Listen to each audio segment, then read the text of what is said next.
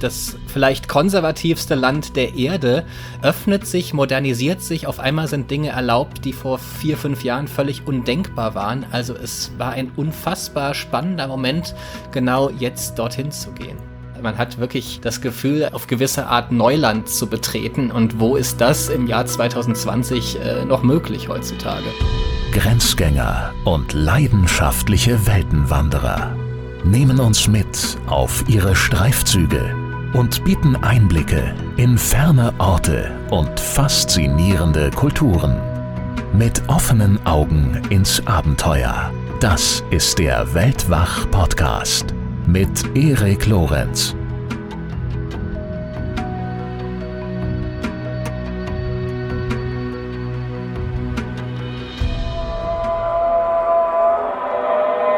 Das ist der Adan, der Gebetsruf. Ertönt ist er in Al-Balad, dem Altstadtviertel von Jeddah, der wichtigsten Hafenstadt Saudi-Arabiens am Roten Meer. Fünfmal täglich ist Gebetszeit, dann steht das ganze Viertel still, alle Geschäfte schließen für 30 bis 40 Minuten.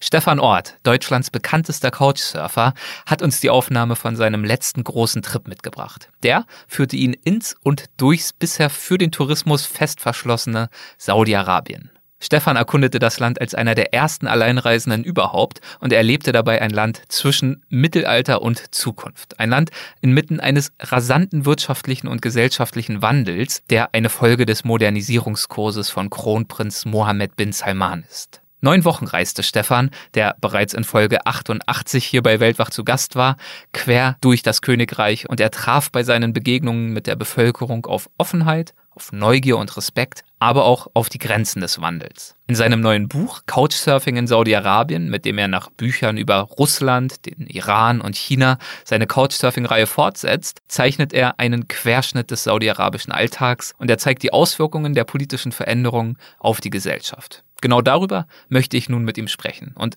zudem verrät er auch noch, warum er ein riesiger Kamel-Fan ist. Und wie immer kurz der Hinweis auf den Supporters Club. Stefan und ich haben extra für die Weltwach-Unterstützer auch noch eine weitere Folge aufgezeichnet, die in den nächsten Tagen erscheint. Und darin geht es dann darum, wie sich Stefan vor einigen Jahren bei einer Expedition in Grönland auf die Spuren seines Großvaters begeben hat, der dort genau 100 Jahre zuvor an einer wegweisenden Expedition teilgenommen hatte. Das ist wirklich eine faszinierende Geschichte. Bevor es jetzt gleich losgeht, noch ein kurzer Hinweis auf unseren Sponsor, der großzügigerweise dazu beiträgt, diese Folge zu ermöglichen, nämlich dem DB Mobil Podcast unterwegs mit. Darin trifft Moderator Michel Abdullahi jeden Monat spannende Gesprächspartner im Zug, zum Beispiel Caroline Kebekus, Ina Müller oder auch Clüso. Ich habe euch ja schon von einigen Folgen erzählt. Und in der neuesten Folge hat Michel sich mit Schauspieler und Autor Christian Berkel unterhalten. Die beiden sind von Berlin nach Halle gefahren und haben sich unterhalten über Antisemitismus, über herrschende Vorurteile und warum es für ihn, also Christian Berkel, unvorstellbar ist, dass eine Partei wie die AfD im Bundestag sitzt. Außerdem spricht Christian Berkel über seinen aktuellen Roman Ada, der von einer jüdischen Familie im Nachkriegsdeutschland handelt. Ein wirklich interessantes und geistreiches Gespräch. Es lohnt sich auf alle Fälle reinzuhören. Unterwegs mit erscheint alle zwei Wochen auf dbmobil.de. Das Konzept, ich habe es euch schon vorgestellt, ein Gast, eine Bahnfahrt und ein Gespräch, das erst vorbei ist, wenn der Zug hält. Klingt für mich als Moderator durchaus auch nach einer gewissen Herausforderung, aber bisher schlägt sich der Michel da wirklich wacker. Unterwegs mit ist auf Spotify, Apple Podcasts, Google Podcasts, Audio Now und so weiter und so fort verfügbar, sowie auch im ICE-Portal der Deutschen Bahn. Informationen zum Podcast erhaltet ihr außerdem auch noch auf dbmobil.de slash podcasts. So, und jetzt brechen wir nach Saudi-Arabien auf, in ein tief religiöses Land. Und äh, um dieses Thema, also Religion, geht es dann übrigens auch noch im Anschluss, also am Ende dieser Folge, nämlich in einer neuen Lesung von Andreas Altmann. Los geht's. Hi Stefan, willkommen äh, zurück bei Weltwach. Es freut mich sehr, dass du wieder mit dabei bist. Hi. Hallo Erik, freue mich auch sehr.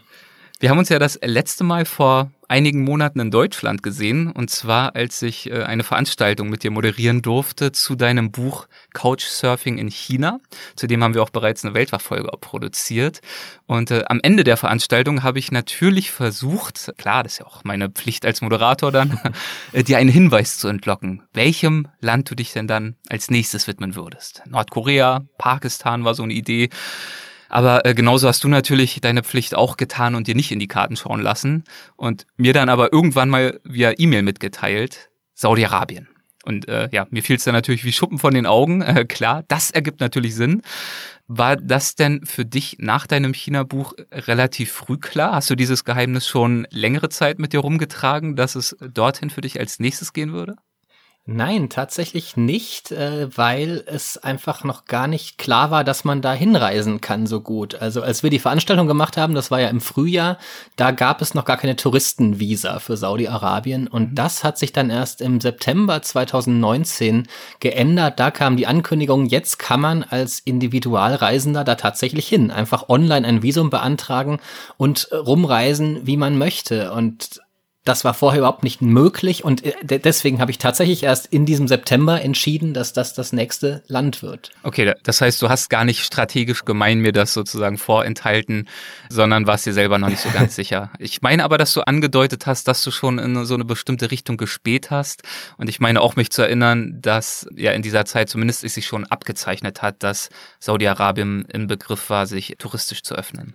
Ja, es war tatsächlich schon seit Jahren auf meiner Liste das Land und äh, ich hatte das immer so im Standby-Modus. Sobald man hin kann, würde ich's machen und dann ist das tatsächlich passiert, auch noch genau in dem Zeitpunkt, wo ich sowieso äh, bereit war für die nächste Reise. Das war dann einfach ein Zeichen des Schicksals. Einen Tag vor meinem Geburtstag mhm. kam die Meldung, dass es diese Visa gibt. Ich habe dieses Geschenk dann einfach mal angenommen. Gleichzeitig schreibst du aber auch im Buch, und über das wollen wir heute natürlich schwerpunktmäßig sprechen, äh, Saudi-Arabien sei so etwas wie dein persönliches Anti-Utopia. Du bist ja dafür bekannt, dich gerne Ländern zu widmen, die bei uns, vorsichtig formuliert, zum Teil äh, kontrovers diskutiert werden, aber im Falle von Saudi-Arabien äh, scheint es für dich ja nochmal besonders stark ausgeprägt zu sein, dass auch du selbst äh, ganz unterschiedliche Stimmen in dir schlummern hattest und viele davon waren doch eher negativ geprägt. Basierend auf dem, was du damals über Saudi-Arabien wusstest und dachtest, was missfiel dir an diesem Land?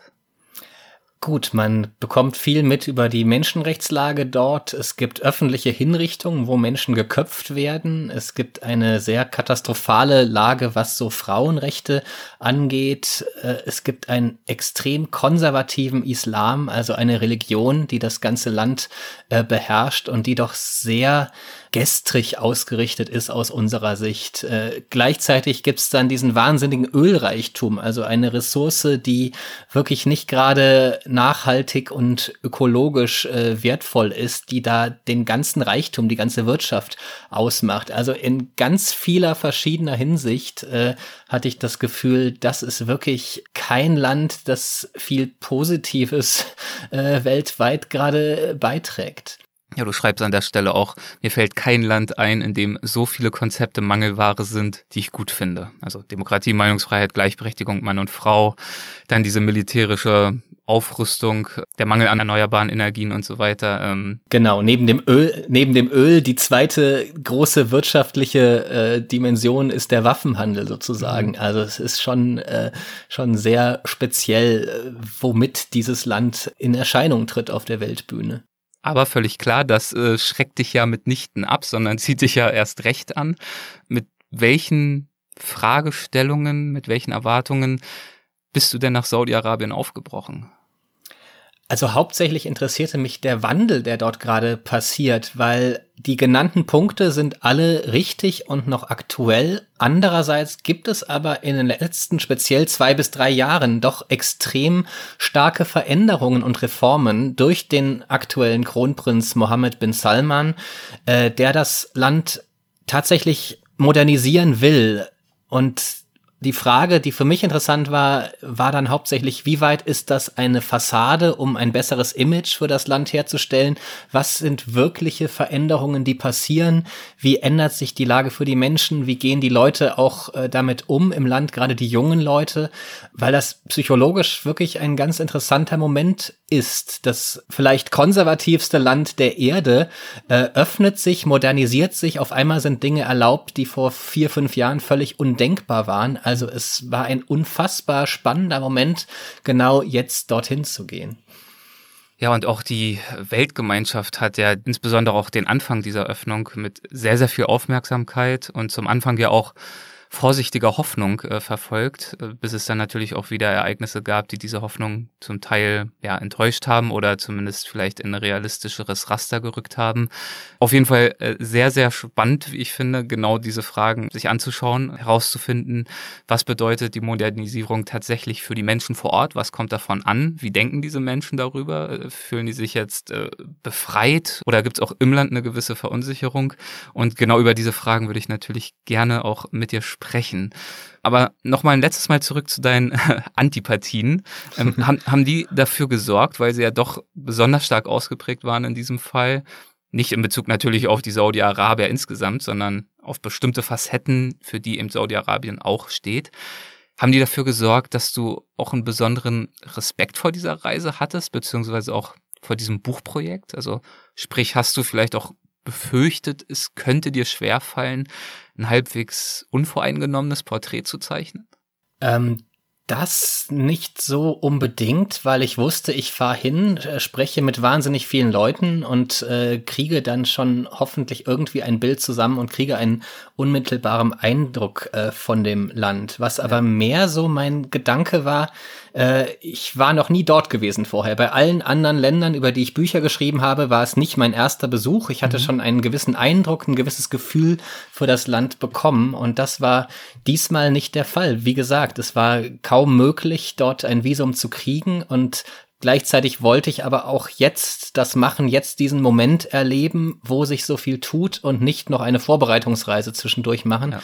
Und entsprechend war es doch ziemlich schwer, auch so einen Einblick zu kriegen, wie gefährlich ist es da eigentlich zu reisen? Ist, mhm. Werde ich da als Alleinreisender Aufmerksamkeit erregen? Wird man da äh, ausgeraubt leicht? Muss man äh, irgendwelche Probleme befürchten? Oder ist es ein eher sicheres Reiseland? So Sachen versuche ich vorher natürlich immer sehr stark herauszufinden, soweit es geht, aber da gab es doch sehr wenig Informationen. Man findet natürlich kaum Reiseberichte. Es gibt ein paar Bücher von Expats, die dort äh, gelebt haben, die teilweise auch recht beängstigende äh, Sachen schildern. Also zum Beispiel gibt es ein Buch von einem Rettungssanitäter aus Deutschland, mhm. der dort über ein Jahr lang gelebt hat und ganz fürchterliche Dinge teilweise beschreibt, ganz fürchterliche Zustände. Also einmal wird er zu ähm, zu einer Familie gerufen, wo eine geköpfte Leiche im Wohnzimmer liegt und das wollen die ihm als Haushaltsunfall verkaufen war natürlich dann ein, ein Ehrenmord in dieser Familie. Und also solche, solche Sachen hat er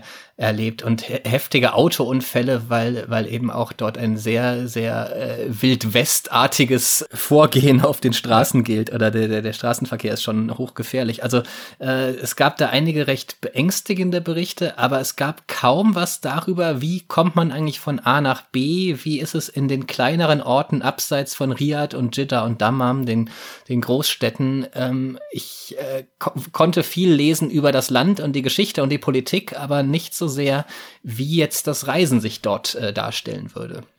Und dieses mangelnde Vorwissen oder diese mangelnde Vorerfahrung, die bezieht sich natürlich zum einen auf diese Reiseinfrastruktur und macht das ein bisschen herausfordernder.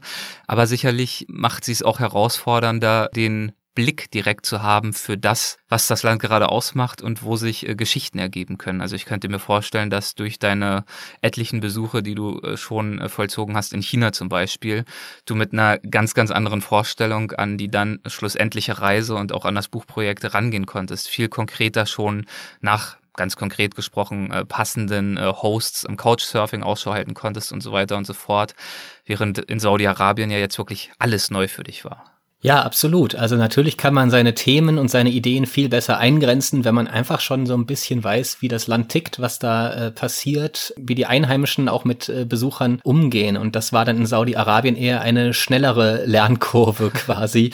wie gesagt, ich hatte viele Bücher gelesen, aber einfach dieser Reiseeindruck, das Erleben der Gesellschaft und des Landes, das, äh, das musste ich einfach dann auf mich zukommen lassen. Und das machst du ja, dafür bist du auch bekannt, äh, zumeist nicht, indem du dich dann in irgendwelchen Hotelzimmern verbarrikadierst, sondern indem du als Couchsurfer durch die Lande ziehst. Wie verbreitet ist denn das Couchsurfing in einem Land, das sich jetzt erst ganz kürzlich dem Tourismus geöffnet hat? Ja, das ist natürlicherweise sehr wenig verbreitet, weil es einfach noch dieses Phänomen Tourismus kaum gab. Es gab mhm. wahnsinnig viele Menschen, die immer nach Mekka natürlich kommen als Pilger, was ja auch eine Art von Tourismus ist, aber einfach diese Art von Individualreisenden gab es quasi nicht. Und entsprechend ist auch die Couchsurfing-Community sehr klein. Es gibt äh, in jeder Großstadt so ein paar aktive Mitglieder eigentlich nur.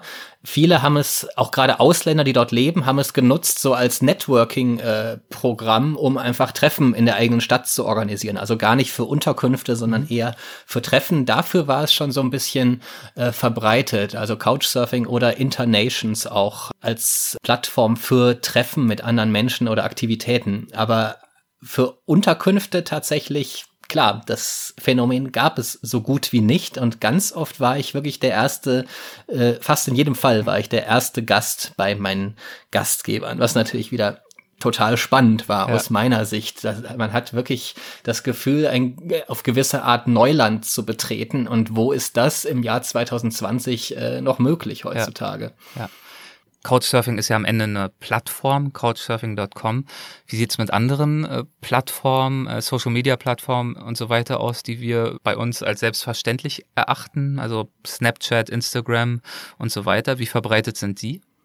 Ähm, Gerade die beiden genannten sehr stark, wobei Snapchat nochmal ein Sonderfall ist. Es ist tatsächlich das Land, das Snapchat-Land Nummer eins weltweit. Ach, es was? gibt nirgendwo mehr User als in Saudi-Arabien. Statistisch jeder zweite Mensch dort nutzt Snapchat, auch in jeder Altersgruppe. Also bei uns ist das ja etwas, was man so über 25 eigentlich kaum ohne Ironie mehr, mehr nutzen würde, sozusagen. Also eher was für eine jüngere äh, Zielgruppe, ist zumindest mein Eindruck. Und dort, also durch alle Altersklassen hindurch, äh, wahnsinnig verbreitet. Man wird auch ständig, also ich war auch ständig ein bisschen so die Attraktion, gerade mhm. so im ländlichen Raum, äh, als einer der ersten Touristen. Also wurde wahnsinnig viel auch gefilmt, manchmal von den Gastgebern gleich mit gereckter Handykamera empfangen, dass ich dann gleich zehn Sekunden später schon auf Snapchat auftauchte.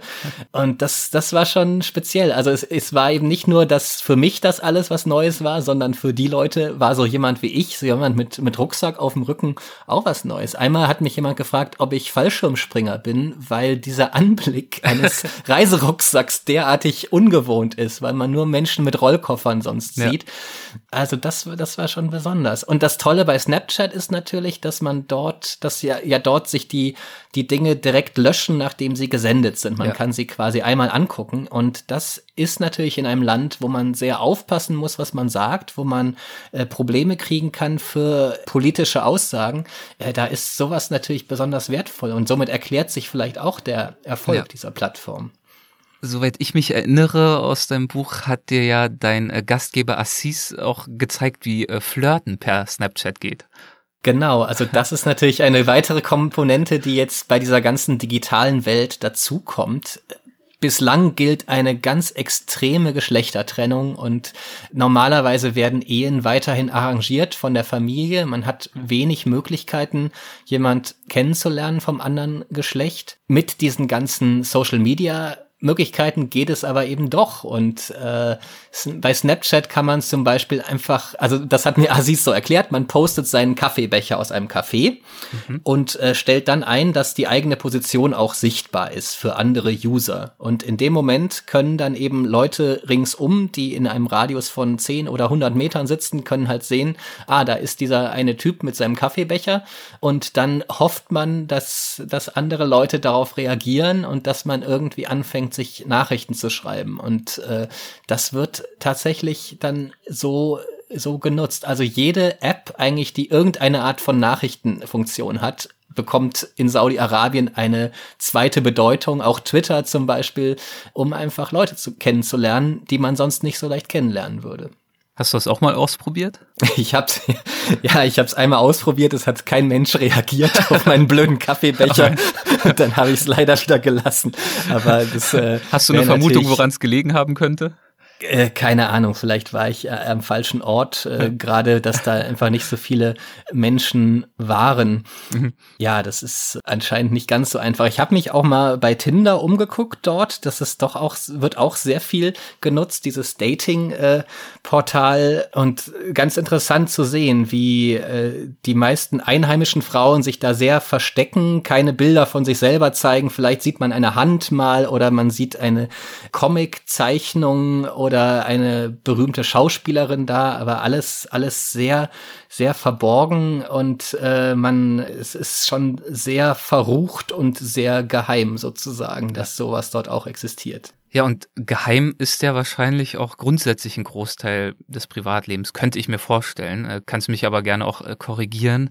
Äh, meine Frage zielt darauf ab, du warst also wieder couchsurfend unterwegs, auch wenn die Couchsurfing-Community und Infrastruktur noch nicht so stark verbreitet dort ist. Welchen Eindruck hattest du denn dann bei deinen Gastgebern? Sprich, wie offen haben sich die Menschen dir gegenüber geäußert? Denn um dieses Land zu verstehen, warst du ja wahrscheinlich schon ein Stück weit auch auf eine gewisse Offenheit deiner Gastgeber angewiesen. Ja, absolut. Also ich wurde erstmal extrem herzlich aufgenommen. Also habe eine wahnsinnig tolle Gastfreundlichkeit dort erlebt. Wie ein Ehrengast immer wurde ich äh, rumgereicht, äh, auch dann zu Freunden noch weiter vermittelt und ständig zum Tee und Kaffee eingeladen. Also man trinkt immer Kaffee und Tee direkt hintereinander. Dann gibt's noch Datteln. Da konnte ich mich kaum retten vor Einladungen sozusagen. Gleichzeitig haben die Leute auch gerne über ihr Land erzählt, nur war völlig klar, dass sobald es um politische Themen geht, sobald es irgendwie in äh, in, in diesen Bereich geht, wo man möglicherweise das Königshaus oder den Kronprinz kritisiert, da blocken sie dann total ab und sagen nichts mehr. Also einmal hatte ich eine ganz absurde Situation, da hat dann ein Gastgeber im Auto, wir waren zu zweit im Auto, also es konnte wirklich niemand mithören, aber er hat dann plötzlich nur noch gerufen, ich liebe den König, ich liebe den König und weiter nichts gesagt. Ähm, also da spürt man, dass die Leute ganz große Angst haben und sie wissen ganz genau, was passiert mit Menschen, die sich kritisch über das Königshaus äußern. Es sind einige seit Jahren im Gefängnis für aus unserer Sicht doch sehr kleine Vergehen, aber Majestätsbeleidigung ist eben dort kein kleines Vergehen und äh, die Definition dafür geht sehr weit. Also man spürt, dass äh, an der Oberfläche spürt man gar nicht so, aber äh, wenn man mal, wenn die Gespräche tiefer gehen, wenn es politisch wird, dann spürt man, dass es da ganz klare Grenzen gibt und kaum jemand, der in dem Land lebt, traut sich darüber zu reden. Man muss äh, in anderen Ländern mit, mit Saudis sprechen, um kritische Töne zu hören oder um leichter äh, kritische Töne zu hören.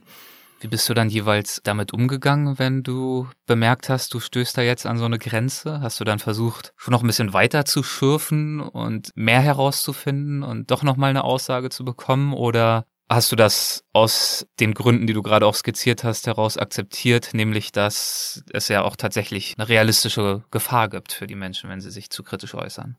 Das war situationsabhängig, also je nach Person. Manchmal habe ich versucht, das Gespräch noch weiterzuführen, wenn ich äh, das Gefühl hatte, vielleicht äh, kriege ich doch noch ein bisschen was äh, an Informationen. Manchmal habe ich dann das akzeptiert, dass, ja. äh, dass das jetzt kein Thema ist. Und ich muss natürlich als Gast auch äh, sehen, dass, äh, dass ich nicht meine Gesprächspartner in Gefahr bringe. Also im Buch habe ich einige Namen wieder geändert und einige Leute zeige ich nicht so, dass sie identifizierbar sind, äh, weil es eben für die Leute dort doch problematisch ist, sich in irgendeiner Form kritisch zu äußern dann ist es ja auf jeden Fall ein äh, erheblicher Unterschied zu meinen und auch zu deinen Erfahrungen im Iran, wo die Menschen sich öffentlich ja auch tendenziell äh, wenig kritisch äußern, aber äh, sobald man dann bei ihnen zu Hause ist und die Türen zugehen, du beschreibst es, glaube ich, auch so in der Art, dann werden die Schleier mhm. vom Kopf geworfen, dann wird gerne auch der Alkohol hervorgekramt, all das, was eben offiziell verboten ist und auch regimekritische Äußerungen finden dann viel, viel leichter statt. Ja, ein riesiger Unterschied. Das hätte ich nicht so krass erwartet. Es ist eine komplett andere Welt. Und äh, zum Beispiel habe ich im Iran auch oft äh, Kritik an der Religion erlebt. Kritik ja. am Islam oder zumindest an der Art, wie, wie ihn äh, die, die Mullahs äh, vorleben und interpretieren. Ja. Und davon kann man in Saudi-Arabien wirklich kein, kein Wort erwarten. Also die Leute sind doch sehr streng gläubig. Viele wollen einen auch ein bisschen bekehren, versuchen einen da auf den richtigen Weg zu bringen, mhm. äh, sozusagen. Und sie fühlen sich halt auch in einer Sonder äh, Lage, in einer privilegierten Lage, weil in ihrem Land eben mit Mekka und Medina die, die zwei heiligsten Städten des, des sunnitischen Islams äh, sind. Also eine komplett andere Stimmung tatsächlich in diesen beiden so stark verfeindeten Ländern.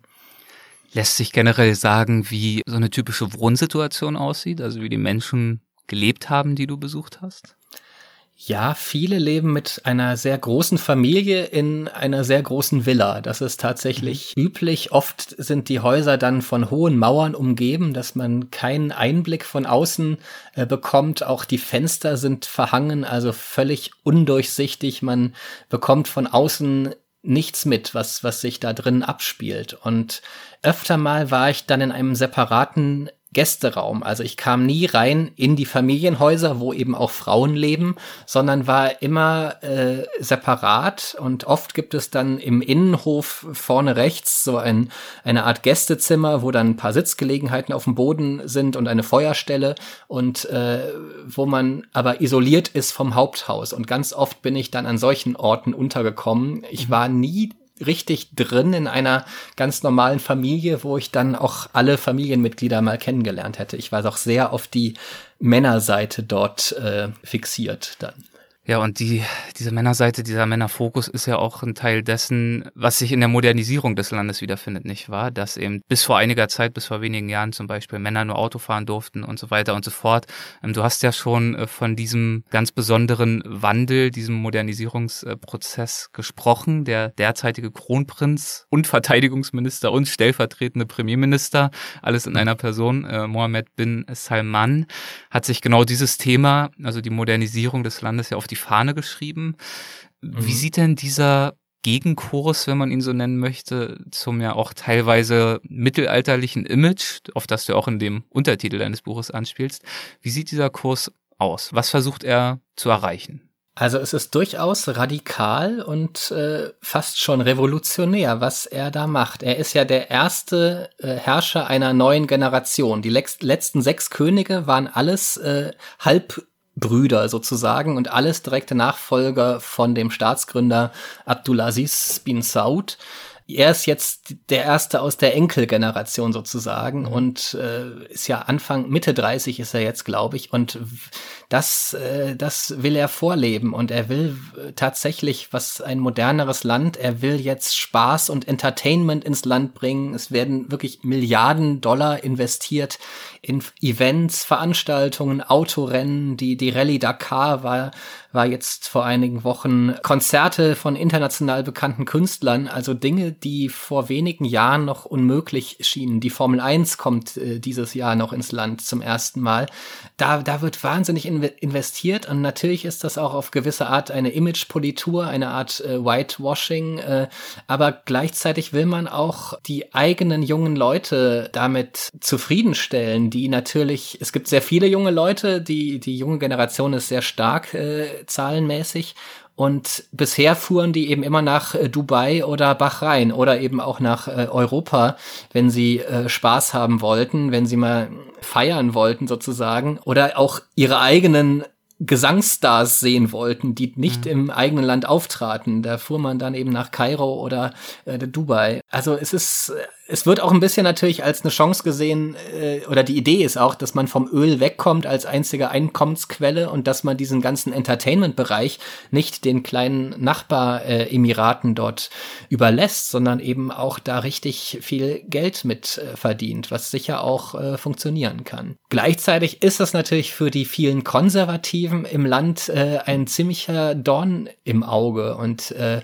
die sehen das schon sehr skeptisch, wurden aber doch auch mit einer gewissen Gewalt oder mit einigen Drohungen äh, ruhig gestellt zunächst mal, dass die da gerade nicht so viel zu melden haben. Aber ich glaube schon, dass es da gerade in konservativen islamischen Kreisen gerade sehr brodelt und viele Leute das nicht gut finden. Vielen geht das entschieden zu schnell, weil gerade dieses Land, was bisher aus ihrer Sicht das perfekte islamische Land war, die perfekte islamische Gesellschaft, quasi wie im Jahr 600 nach Christus noch genau nach den Prinzipien Mohammeds, dass das jetzt äh, so aufgeweicht wird, das gefällt denen gar nicht. Und ich könnte mir vorstellen, dass dazu auch noch eine gewisse Verunsicherung vielleicht in der breiten Bevölkerung kommt. Du schreibst ja auch, dass ja über Jahrzehnte die Religionspolizei Angst und Stockschläge verteilt hat unter allen, die in der Öffentlichkeit mal von diesen strengen islamischen Regeln abgewichen sind. Und plötzlich gibt es eben all diese neuen Regelungen und zum Teil auch diese neuen Freiheiten.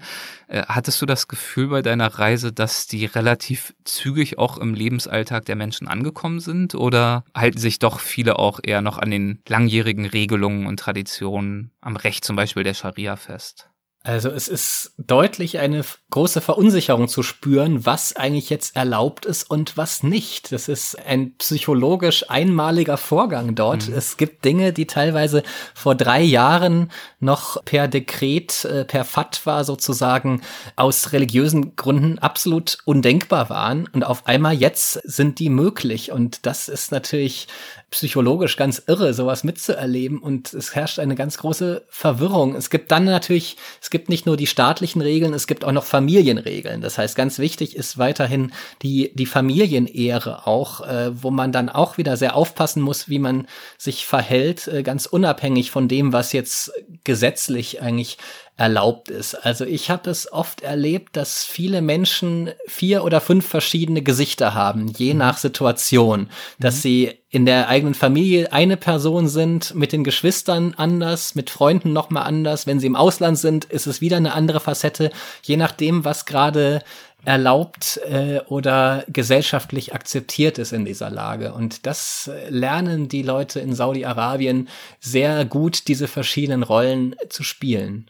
Was ich an dieser ganzen Entwicklung, gerade als sie ihren Anfang genommen hat, vor wenigen Jahren eben auch wahnsinnig spannend fand, waren die politischen Auswirkungen, war die mhm. Berichterstattung in den Medien zu verfolgen und eben das, was ich vorhin auch schon angesprochen habe, zunächst diese vorsichtig aufkeimende Hoffnung, dass da jetzt wirklich ein junger, moderner Herrscher an der Macht ist, der Frauen zum Beispiel neue Rechte verschafft, indem er sie endlich Auto fahren lässt, neben mhm. vielen anderen äh, Dingen. Ja, und dann, wir wissen es alle, kommen aber andere Dinge dazu, wie zum Beispiel der Mord am Journalisten äh, Khashoggi, kommen dazu, dass der Kronprinz, ich weiß nicht, was der Präsident, der Premierminister aus dem Libanon, den er dort äh, festgesetzt mhm, hat und dann zum genau. Rücktritt zwang. Und ähm, ganz abgesehen auch davon, dass er ja auch einige Mitglieder seiner eigenen Königsfamilie, potenzielle äh, Rivalen, äh, kaltgestellt hat. Also gibt's viele harte politische Manöver, die er gespielt gespielt hat, die er gefahren hat, die das genaue Gegenteil dieses modernen, jungen Bildes sozusagen darstellen, das wir uns alle von ihm gemacht haben oder vielleicht auch vorschnell machen wollten. Und ähm, heute hat er mhm. durchaus wieder ein ganz, ganz anderes Image als in den ersten ein, zwei Jahren, nachdem er mit dem Modernisierungsprozess begonnen hat. Ähm, ich ja. kann mir vorstellen, dass du genau dieses Ring der Weltgemeinschaft und der Mediengemeinschaft damit, wie man ihn nun darstellen und verstehen soll und damit eben auch sein Land, dass du das ja auch äh, ganz genau verfolgt hast. Absolut. Und natürlich war ein extremer Wendepunkt der Mord an Jamal Khashoggi. Also diese, ja. diese extrem brutale Tat auch noch in einem Konsulat äh, Saudi-Arabiens, dann in Istanbul, die auch dann in allen äh, fürchterlichen Details an die Öffentlichkeit kam, die teilweise dilettantisch auch ausgeführt wurde. Also das, das war äh, viele, also wenn ich mal mit jemand sprechen konnte, etwas offener, dann sagten die Saudis auch, dass sie ärgern sich gar nicht so über die Brutalität, sie ärgern sich mehr über die Dummheit dahinter, dass mhm. das strategisch einfach ganz dämlich war, was man damit kaputt macht wieder an Positiven, was vorher erreicht äh, wurde. Und ja, also das seitdem, denke ich, äh, sieht die Weltgemeinschaft das Land auch wieder anders und fällt nicht äh, darauf so herein und denkt, dass, dass da alles jetzt wahnsinnig liberal und neu wird und dass es quasi auf geradem Weg in Richtung Demokratie und äh, allertollster Menschenrechte Lage geht. Das ist absolut nicht der Fall. Und man muss immer sehen, dass die ganzen Reformen und Änderungen teilweise sehr, sehr äh, positiv sind, aber es ist nichts dabei, was mehr Zivilgesellschaft erzeugt oder was die Macht des mhm. Königshauses einschränkt oder äh, wenn es darum geht, Angst zu verbreiten, dass einem ganz üble Dinge drohen, wenn man sich gegen die Politik äh, der Herrscher ausspricht. Da wird nichts daran geändert. Also es sind sind Veränderungen, die sind real und es tut sich wirklich was und die jungen Leute nehmen das auch positiv auf. Aber es ist auf gar keinen Fall der Weg weg von dieser wahnsinnig strengen Monarchie, vor der man auch äh, viel Angst haben muss, wenn man eben irgendwie anderer Meinung ist als, als die Regierenden. Wie hast du es denn für dich gehandhabt? Warst du dieses Mal anders als sonst mit einem offiziellen Journalistenvisum dort oder hast du so gehabt wie immer und bist sozusagen undercover unterwegs gewesen, auch in dem Bewusstsein, dass es äh, durchaus unangenehm werden könnte, wenn du damit auffliegst? Ja, ich war mit einem Touristenvisum mhm. unterwegs und habe eben als Tourist eigentlich auch dauernd Sachen gemacht, die man so macht als Tourist mhm. sozusagen und äh, dabei halt einfach meine Notizen gemacht ja. die ganze Zeit. Aber ich weiß, äh, habe mich nicht mal informiert, wie die Lage ist mit einem Journalistenvisum dort. Aber meine Art zu reisen äh, ist ist da sehr schwierig, wenn man Gespräche ja. irgendwie offiziell anmelden muss, wenn man über offizielle Stellen äh, gehen muss. Ich hatte eine Situation, das war ganz skurril, da war mein Gastgeber so begeistert von meinem Buchprojekt, dass er gleich beim Tourismusamt angerufen hat und gesagt hat, hey, äh, jetzt, jetzt sagen wir denen das und dann kriegst du die nächsten zwei Wochen, kriegst du gratis Fünf-Sterne-Hotels und einen Fahrer spendieren die dir sicher auch. Die haben gerade so ein Interesse an Touristen, die werden ganz bestimmt dich da unterstützen. Und ja. er war schon in dem Telefongespräch und ich konnte ihn kaum stoppen und es hat echt gedauert, bis ich ihm dann sagen könnte, bitte leg jetzt auf, ich, ich ich will eben, also ich habe ihm eben genau erklärt, das dass das für das für das deutsche Publikum auch komisch aussieht, wenn ich in Luxushotels ja. lebe und äh, mit Chauffeur unterwegs bin und dann vielleicht auch mal zwei, drei positive Sätze äh, über Saudi-Arabien schreibe. Das, das, äh, so habe ich ihm das klar machen können, ja. dass, dass das nicht gut ist. Aber gleichzeitig hatte ich natürlich ganz große Angst, dass ich auch äh, gesehen werde von offiziellen Stellen, was ich äh, lieber vermeiden wollte in ja. dem Fall. Ich hatte jetzt schon mehrfach äh, den äh, Führerschein für Frauen angesprochen. Das ist ja mhm. so das äh, gängige Beispiel. Daran merkt man auch, äh, wie überschaubar ähm, mein Wissen noch ist äh, zu diesem Thema. Deswegen freue ich mich ja mhm. so über das Gespräch und auch über dein Buch.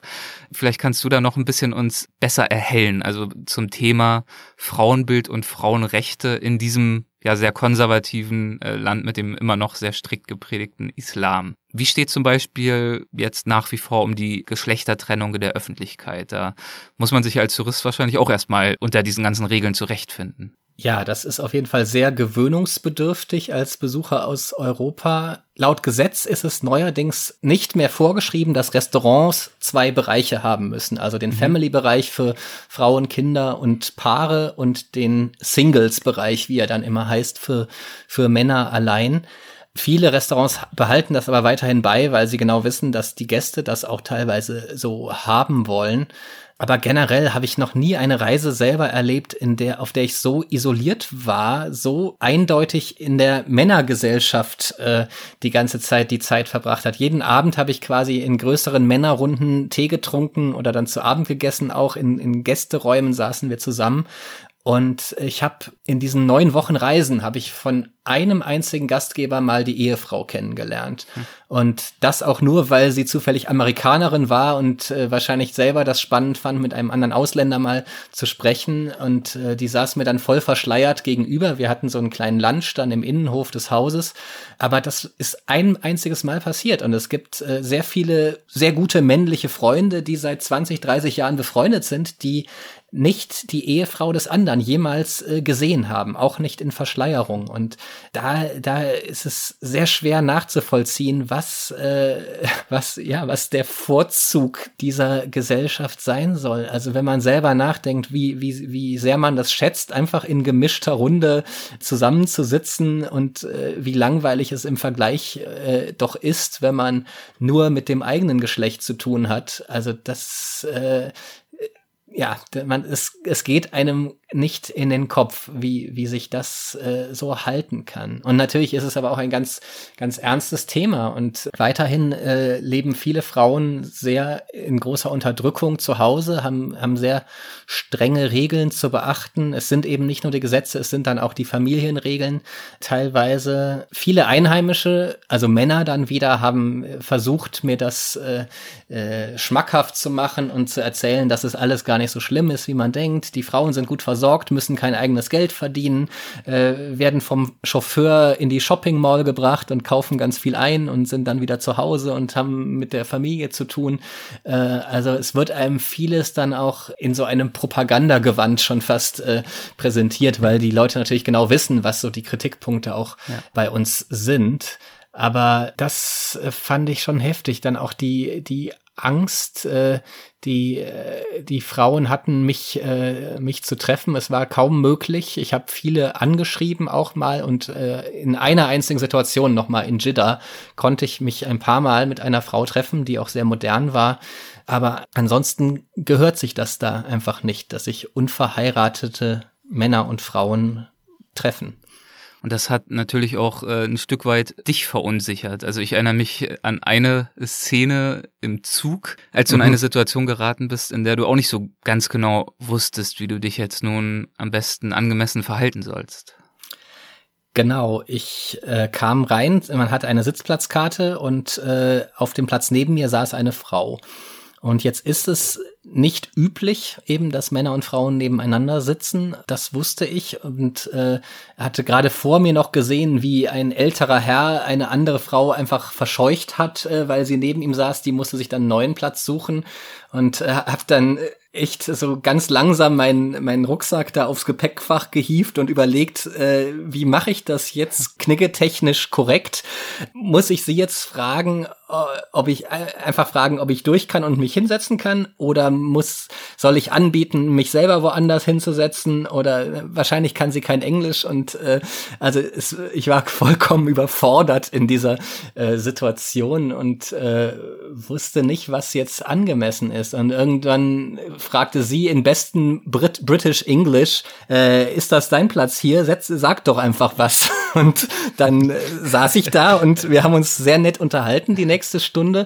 Und sie fand es wahnsinnig spannend, dass ich der erste Tourist war, den sie in ihrem Land äh, je traf. Ja. Und sie hatte halt ein Jahr in England äh, studiert äh, und dort gelebt und äh, sprach gut Englisch, kannte Europa sehr gut aus Fernsehserien auch oder äh, die westliche Welt. Und das war ein sehr interessantes Gespräch. Und ähm, sie meinte, es ist eben nicht unbedingt das Gesetz, dass man nicht nebeneinander sitzen darf. Es ist halt nur, wenn es einem von beiden unangenehm ist, dann kann man den Zugbegleiter bitten, dass einer einen anderen Platz bekommt oder so. Aber es ist jetzt alles nicht so festgeschrieben. Und im Umgang mit Ausländern gelten dann oft auch wieder andere Regeln. Also wir sind dann so ein bisschen Exot äh, und vielleicht irgendwie weniger bedrohlich äh, gefühlt, als es ein äh, saudi-arabischer Mann in der Situation wäre. Also da, da verschwimmen dann so ein bisschen die, die strengen Regeln. Ja.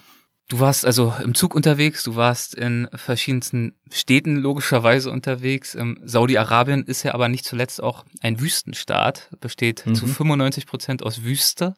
Und äh, da liegt natürlich auch eine Wüstentour nahe. Und du hast sogar mehrere Touren in die Wüsten oder die Wüste unternommen.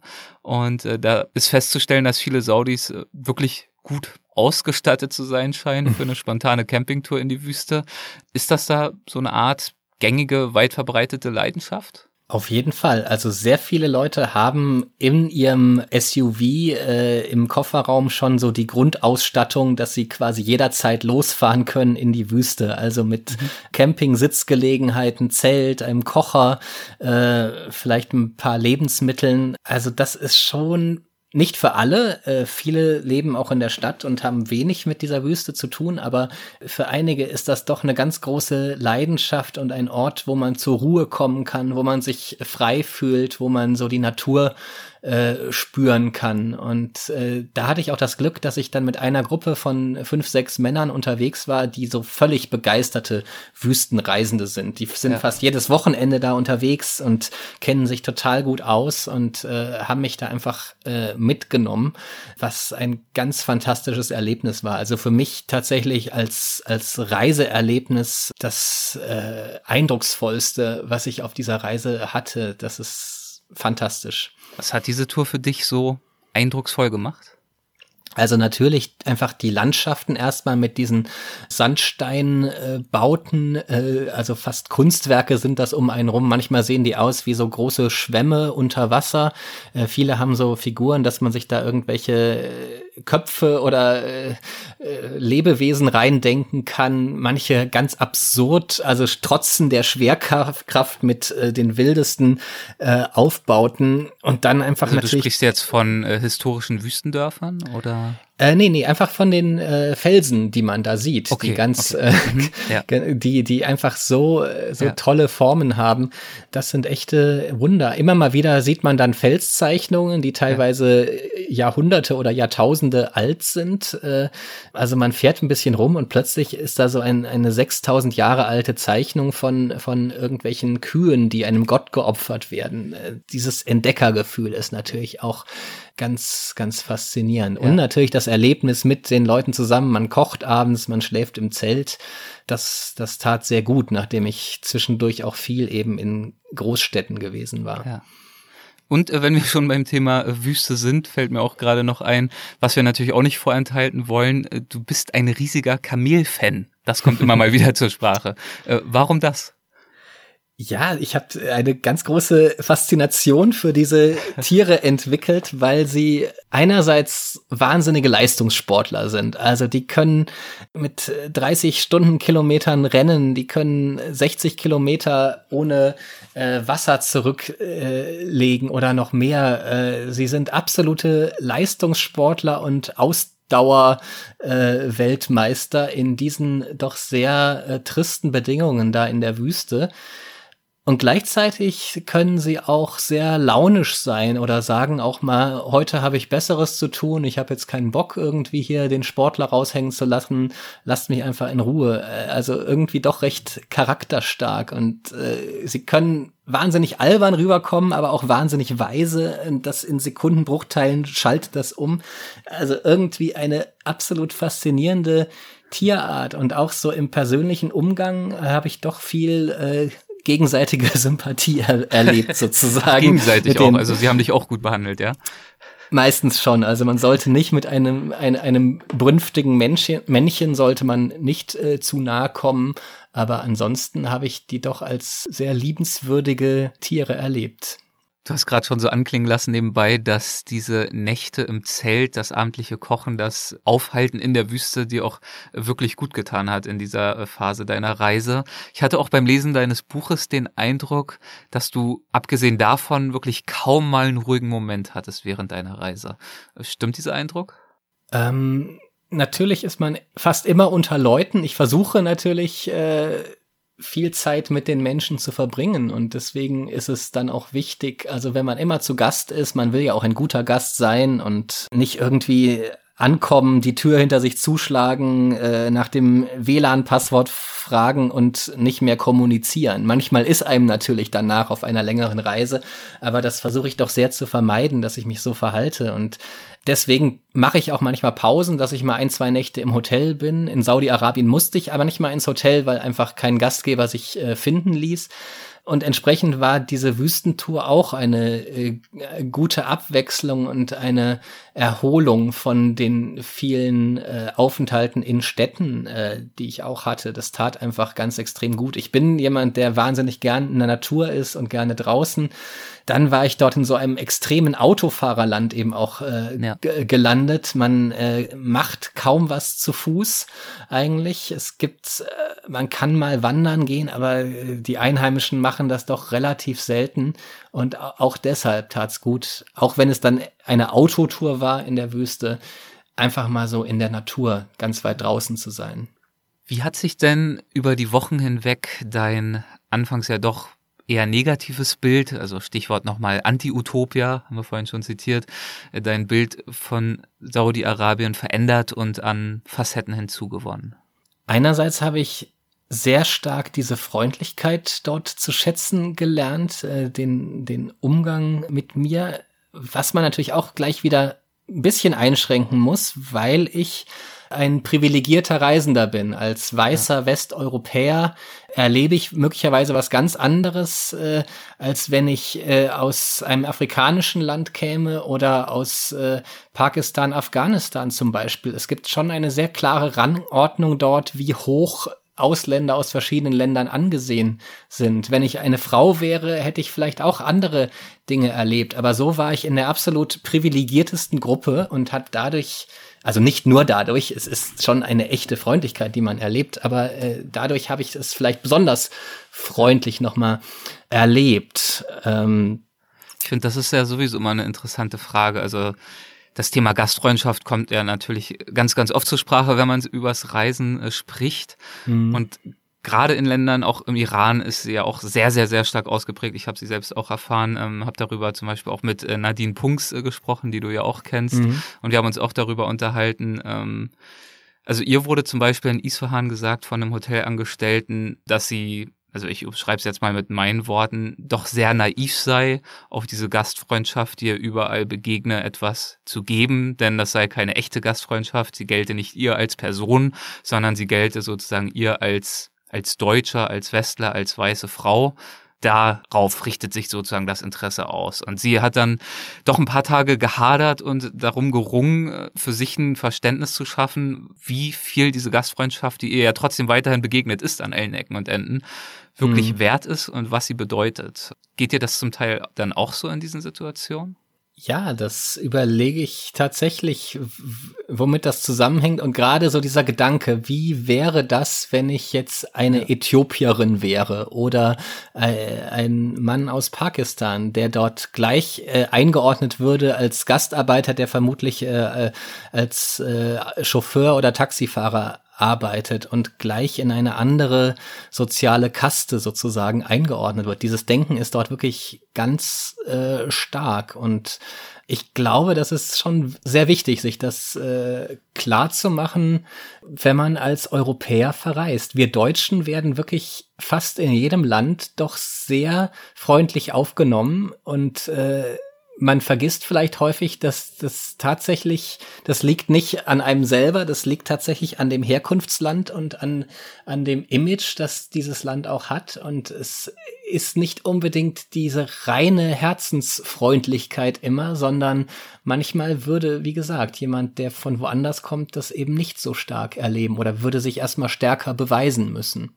Was aber ja trotzdem nicht heißt, dass die Gastfreundschaft im jeweiligen Moment nicht echt sei, nicht wahr? Also absolut. Unsere ja. Gastgeber spielen ja deswegen nicht automatisch was vor. Sie stehen ja da nicht auf und denken sich, so, das ist ein Deutscher, da kann ich jetzt vielleicht Vorteil 1, 2, 3 für mich draus ziehen, wenn ich ein gutes Verhältnis aufbaue oder so. Und deswegen bin ich jetzt ganz besonders großzügig.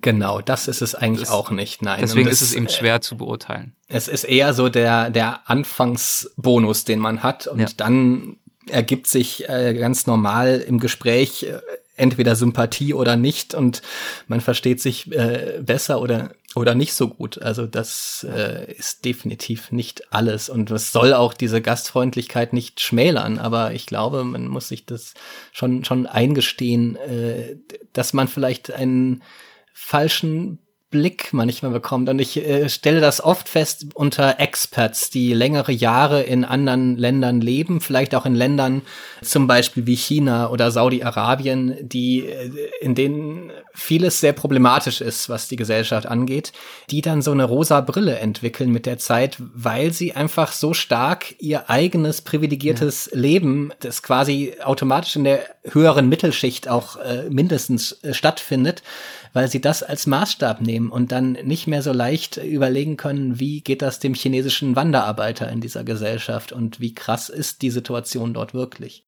Gibt es etwas an Saudi-Arabien, das dich besonders überrascht hat? Ähm womit du so auf Basis, du hast ja gesagt, du hast natürlich recherchiert und dich vorbereitet, du hast viel gelesen über die Geschichte, über die Kultur des Landes, hattest nun aber keine eigenen Reiseerfahrungen dort vorher. Gab es etwas, aus deiner Lektüre heraus, aus deiner theoretischen Vorbereitung heraus oder theorielastigen Vorbereitung, womit du so nicht gerechnet hättest?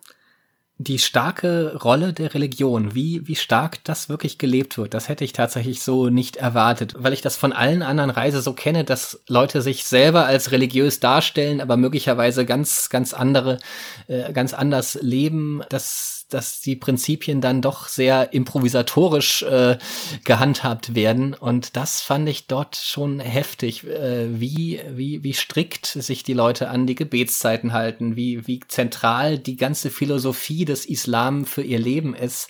Äh, was im Koran steht, ist quasi maßgeblich für diese ganze Gesellschaft dort. Und das, das ist schon einmalig. Wobei man dann wieder sagen muss, viele jüngere Saudis, sobald sie ins Ausland gehen, leben sie ganz anders. Und dort ist für sie dann der Ort, wo, wo sie äh, sich mal richtig gehen lassen können und feiern und äh, Alkohol trinken und äh, in Diskos gehen und äh, richtig alles ausleben, was zu Hause verboten ist. Also da wird's ja. dann nämlich doch wieder, da, da zeigt sich dann, dass es eben doch nicht so strikt ist mit den Prinzipien, die im, im Kopf herrschen und dass vielleicht äh, Saudi-Arabien auch gar nicht so anders, so fremd ist im Vergleich zu Deutschland und zu Europa, wie wir zum Teil meinen. Beziehungsweise ich will das eigentlich dir gar nicht so in den Mund legen. Also wie hast du es denn ist selber aber sehr, Das ist ein sehr guter ja. Gedanke, genau dazu, was die meine Entwicklung war während ja. der Reise nochmal, äh, weil ich wirklich äh, von weitem nimmt man es ja wirklich wahr als ein Land, wo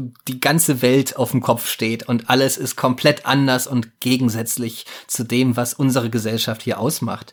Und dann kommt man dahin und irgendwann muss man sich klar machen, dass ganz vieles dort tendenziell auch existiert bei uns, vielleicht nicht so extrem, äh, aber die Gedanken sind durchaus da. Vielleicht ist es bei uns nur 30 oder 50 Jahre her, äh, dass wir eine ganz ähnliche Gesellschaft in vieler Hinsicht hatten. Es ist nicht so weit weg. Es ist eben nicht Mittelalter, sondern es ist eher äh, das, was in unseren Gesellschaften vor, sagen wir mal, 40 bis 100 Jahren äh, auch durchaus normal war. Und das ist, glaube ich, sehr wertvoll, sich das klar zu machen, dass äh, es eher graduelle Unterschiede sind und nicht unbedingt das komplette Gegenteil.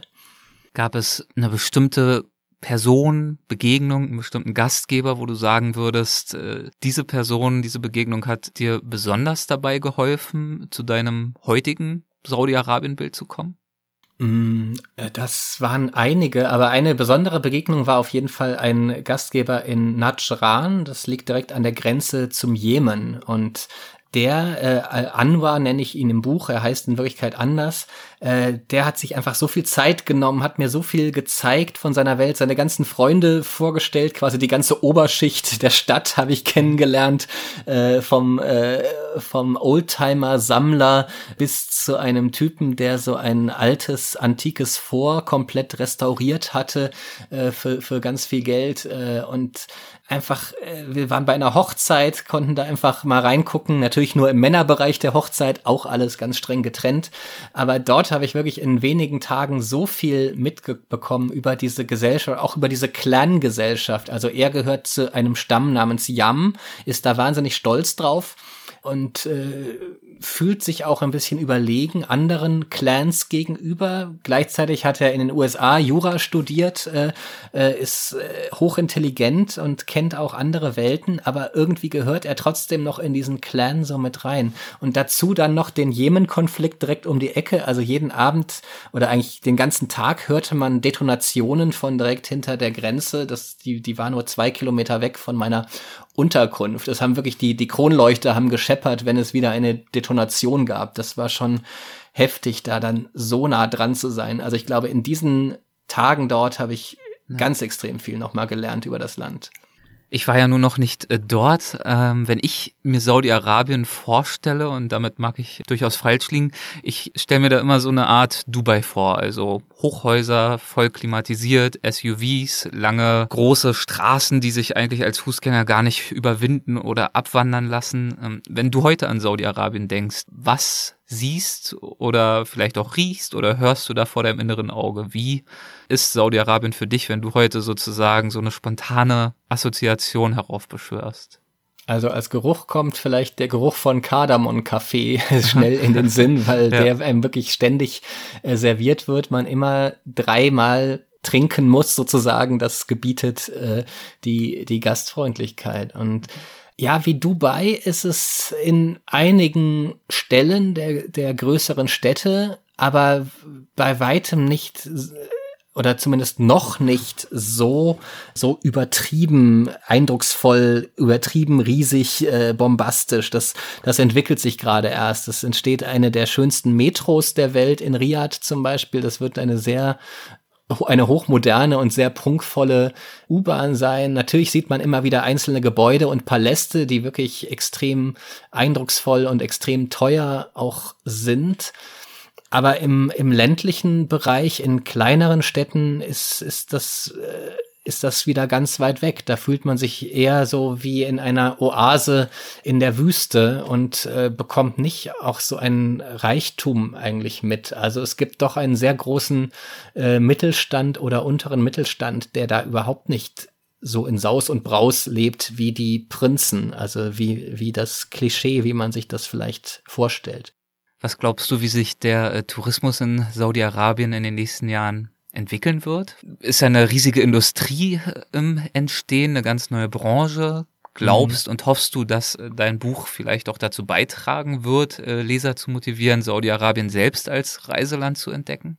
Ich würde sehr empfehlen, hinzufahren, also gerade wenn man es auf individuellem Weg tut und versucht, ja. viel Kontakt äh, zu den Menschen zu haben. Ein bisschen Schwierigkeiten habe ich damit, wenn man jetzt einen Fünf-Sterne-Pauschalurlaub äh, bucht äh, und äh, nur vom Allerfeinsten lebt, aber eigentlich gar nicht so viel von dem Land mitkriegt aber eben wieder doch viel Geld auch in ein Land bringt, mit dessen Regierung man möglicherweise nicht unbedingt einverstanden sein muss. Also da hätte ich vielleicht schon meine Bedenken, aber grundsätzlich bin ich immer dafür, dass, dass man sich ein eigenes Bild machen sollte vor Ort, möglichst viel kennenlernen sollte. Es gibt auch tolle Sehenswürdigkeiten, wir haben noch gar nicht darüber geredet. Es gibt fünf ja. äh, UNESCO-Welterbestätten, es gibt äh, Al-Ula, äh, also äh, eine äh, Stätte mit Felsgräbern, die von den Nabatäern gebaut wurde, also der gleichen Kultur, die äh, Petra in Jordanien, Petra in Jordanien gebaut hat. Und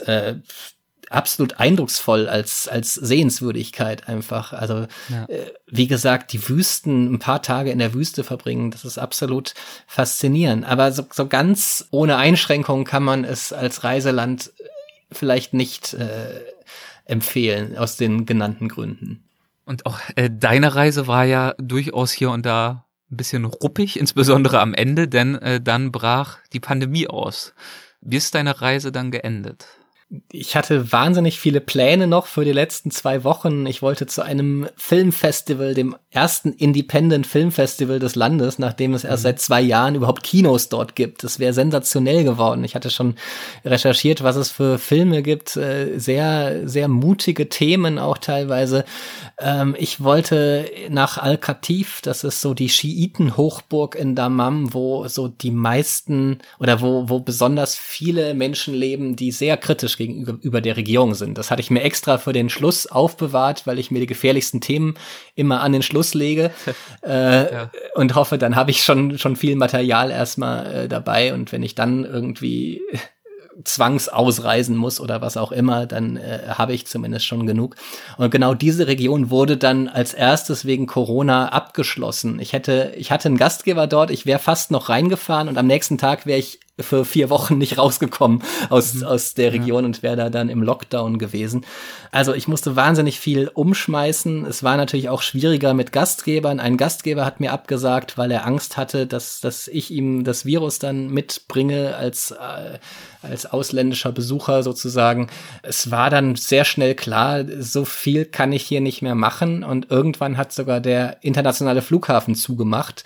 Äh, 24 Stunden vorher habe ich davon erfahren und musste dann ganz schnell irgendwie äh, von Damam im Norden noch nach Riyadh kommen mit dem Zug und, äh, und den fast allerletzten Flug erwischen, der an dem Flughafen ging. Also das war 70 Minuten bevor der Flughafen geschlossen ist, ging mein Flieger zurück nach Hause. Also eine solche Art von Flucht habe ich äh, sonst auch noch nicht auf meinen Reisen erlebt. Und Andererseits ist das jetzt, es hat mich sehr geärgert in dem Moment, oder es war natürlich blöd, so viel Pläne umzuwerfen.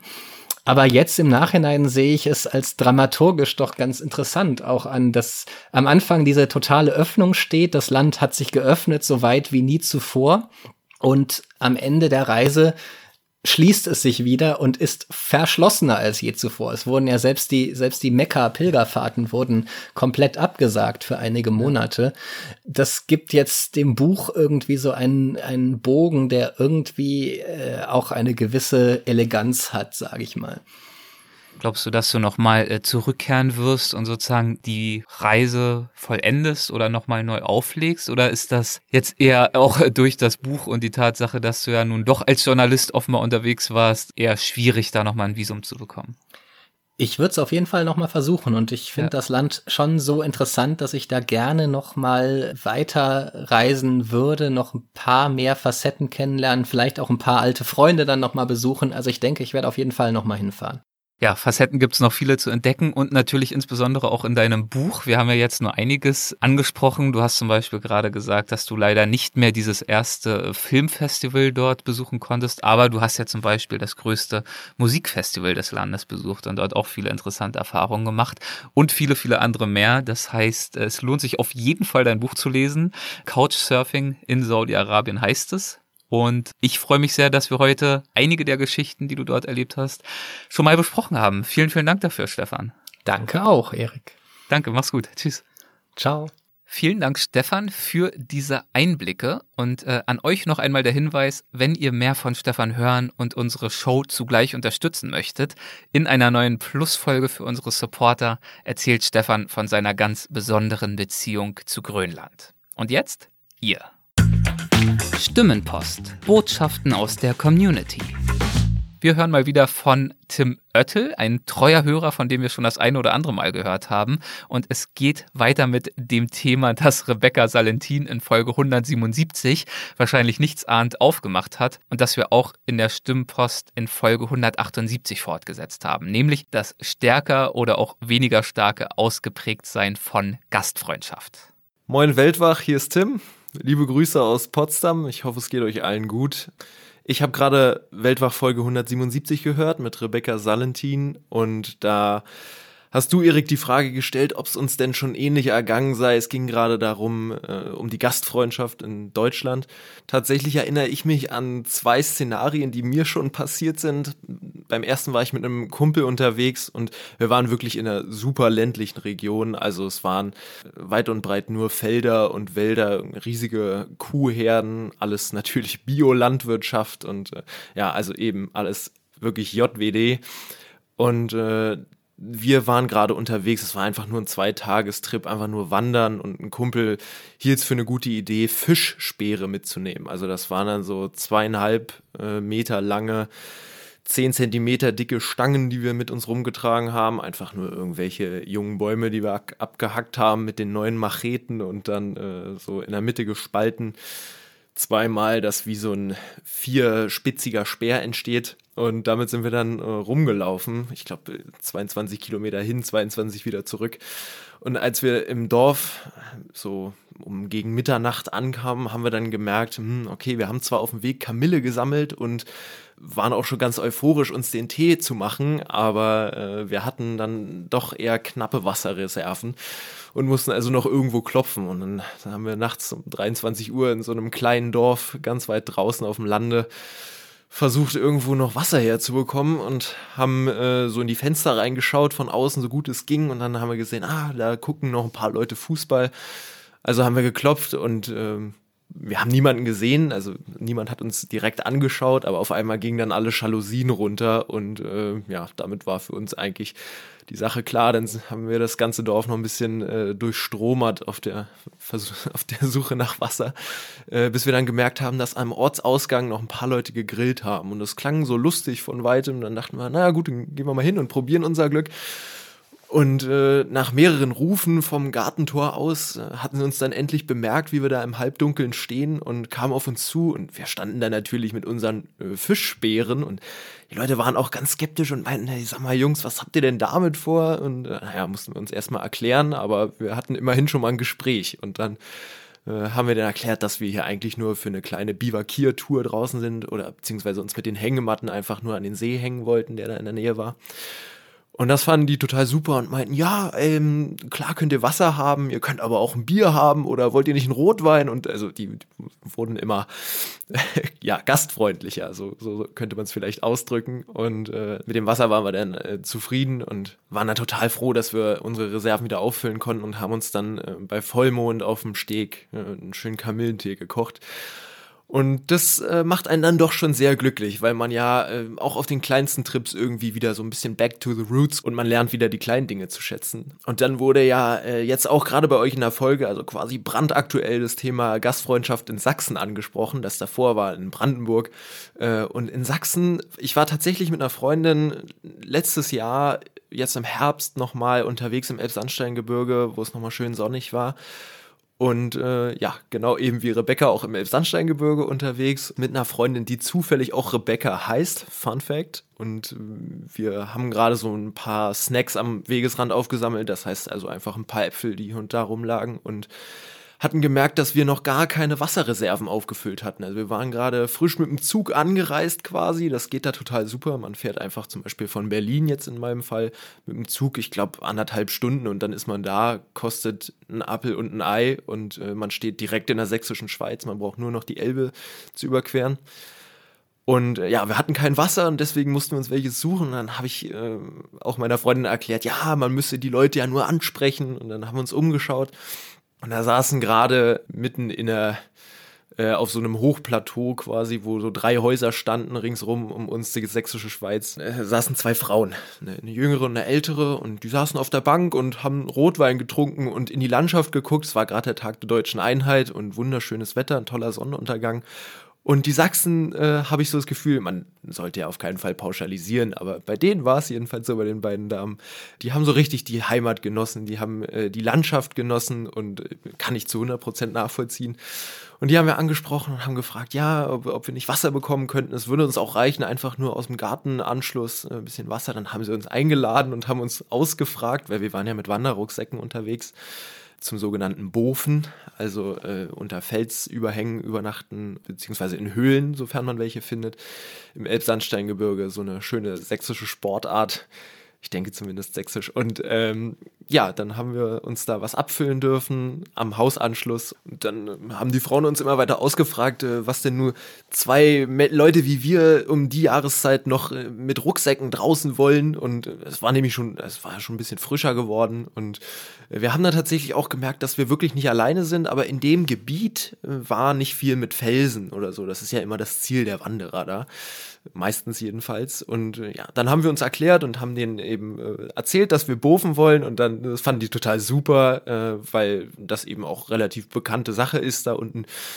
Und äh, ja, dann haben sie uns noch ein Bier angeboten. Die meinen, ihr müsst doch jetzt dann noch was mitnehmen. Und äh, da waren wir natürlich total happy, weil das ist ja irgendwie ein Privileg, wenn einem wildfremde Leute auf einmal was anbieten. Und von daher habe ich da bis, bis jetzt nur positive Erfahrungen gemacht. Und ich, ich hoffe natürlich, dass es vielen von euch äh, da draußen, die jetzt gerade Weltwach hören, genauso geht.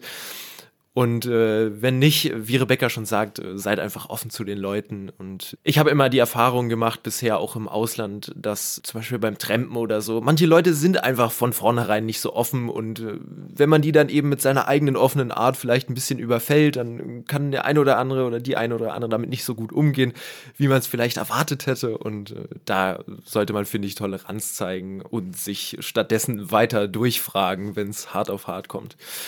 Nochmal ganz liebe Grüße natürlich auch äh, hinter die Kulissen an Jana und äh, ansonsten macht's gut, macht ein paar Mikroabenteuer, vertreibt euch damit die Zeit, äh, kommt mal wieder an die frische Luft, lasst euch ein bisschen Sonne ins Gesicht scheinen, gegebenenfalls. Ich äh, habe auch gerade wieder mit meinem Kumpel ein cooles kleines Mini-Abenteuer gemacht äh, mit dem Kanu. Draußen übernachten, eine frostige Nacht, äh, aber dafür Vollmond, also fantastisch hat mich wieder mal aus dem drögen Uni-Alltag rausgerissen. Es geht auf die Klausurenphasen zu und äh, wir sind alle ja gerade in chaotischen Zeiten. Deswegen lasst den Spaß nicht zu kurz kommen. Es kommen auch wieder bessere Zeiten. Das ist doch mal eine hoffnungsvolle Botschaft. Vielen, vielen Dank, Tim.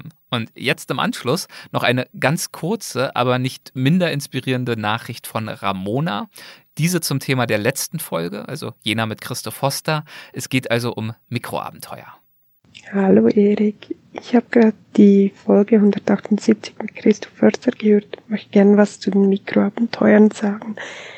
Ich habe im Juli 2019, knapp drei Monate nach der Geburt meines Kindes, wegen einer Ausbildung zehn Tage auf Åland verbracht, wo wir mit Kajaks Inselhopping betrieben haben. Dabei habe ich gemerkt, dass mir die Nächte draußen sehr gefehlt haben in, der, in den letzten Monaten. Und ich habe mir geschworen, dass ich das jetzt jeden Monat machen möchte. Mindestens eine Nacht draußen weg von zu Hause. Das war das Ziel. Seither habe ich das bis auf März 2020 wegen Corona jeden Monat geschafft.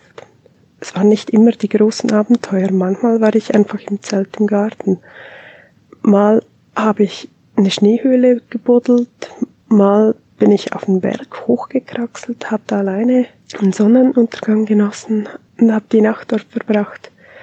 Oder ich bin auch mal grandios gescheitert, als ich auf eben den Berg hoch wollte und auf halbem Weg festgestellt habe, dass ich leider einen Schlafsack zu Hause vergessen habe. Und im November ist es leider einfach zu kalt. Also muss ich da eine Nacht später wieder antanzen. Diesen Januar hatte ich eigentlich wirklich keine Lust. So überhaupt gar nicht. Zuerst hatten wir zu viel Schnee, es war zu viel Stress, es ist wieder Lockdown. Und irgendwie hat es in den letzten Tagen so viel geregnet, dass ich wirklich keinen Bock hatte. Heute, als ich beim Kochen den Podcast mit dir und Christoph Förster gehört habe, habe ich entschieden, dass es doch einfach gemacht werden muss. Und jetzt sitze ich um halb zwölf nachts bei uns im Garten in der Hängematte finde es irgendwie erstaunlich bequem, warm und kuschelig. Und ich bin so froh, dass ich es gemacht habe und ich denke, ich werde auch morgen noch ziemlich froh darüber sein, dass ich den einfach doch gemacht habe. Vielen Dank für die Inspiration von euch. So muss das doch sein. Schluss mit den Ausreden, rein in die Hängematte. Lieben Dank für die Nachricht und den Motivationsstupser, liebe Ramona. Ja, und jetzt könnt ihr euch wieder zurücklehnen und entspannen, denn es folgt mal wieder eine Lesung von Reiseschriftsteller Andreas Altmann aus seinem Buch Gebrauchsanweisung fürs Leben. Übers Reisen und Leben. Andreas Altmann liest.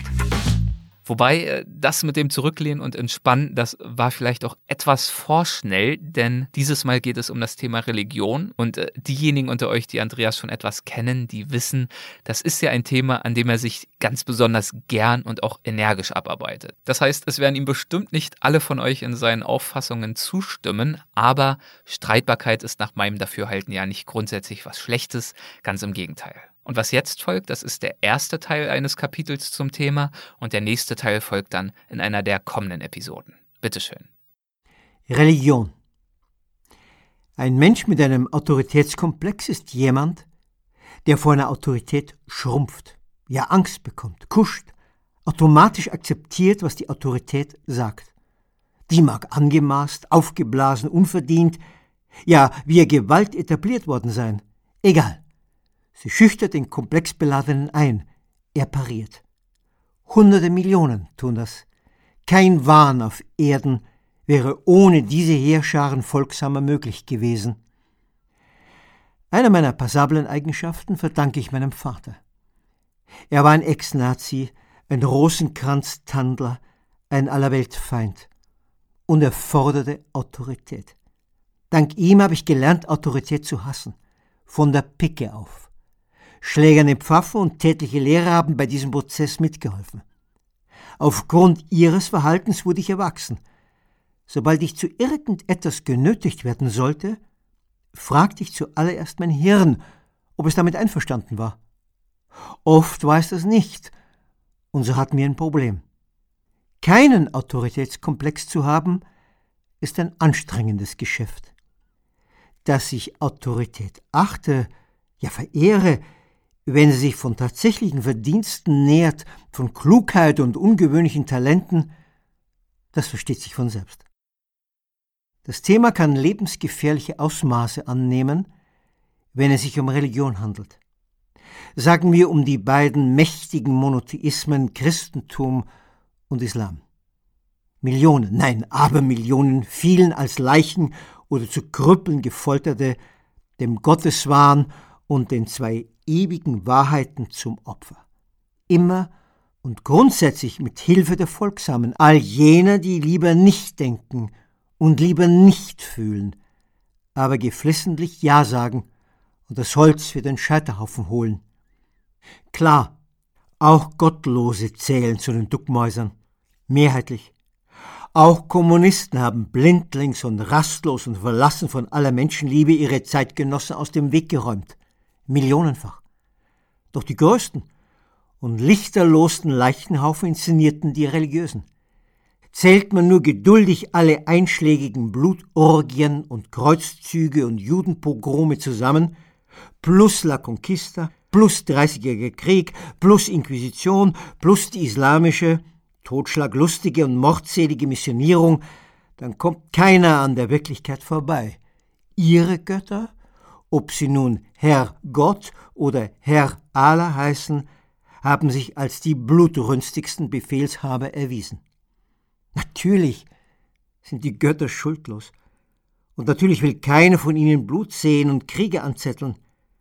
Die ominösen Herren, weibliche Führungskräfte gibt es in einem patriarchalischen Weltbild nicht, wurden erfunden, geoffenbart, als furchterregendes Druckmittel in die Welt gezerrt. Denn die Aussicht auf göttliche Rache, wir wissen es längst, ist das Zaubermittel, um Milliarden in Furcht und Schrecken zu versetzen. Als Halbwüchsiger hatte ich Glück. Früh fiel mir der Widerspruch zwischen den Liebe deiner Nächsten Sonntagspredigten und den Bosheiten auf, die während der folgenden Werktage stattfanden. Hinter unserer Haustür, vor unserer Haustür. Ich begriff schon als Teenie, dass weniger Angst mehr Leben bedeutet.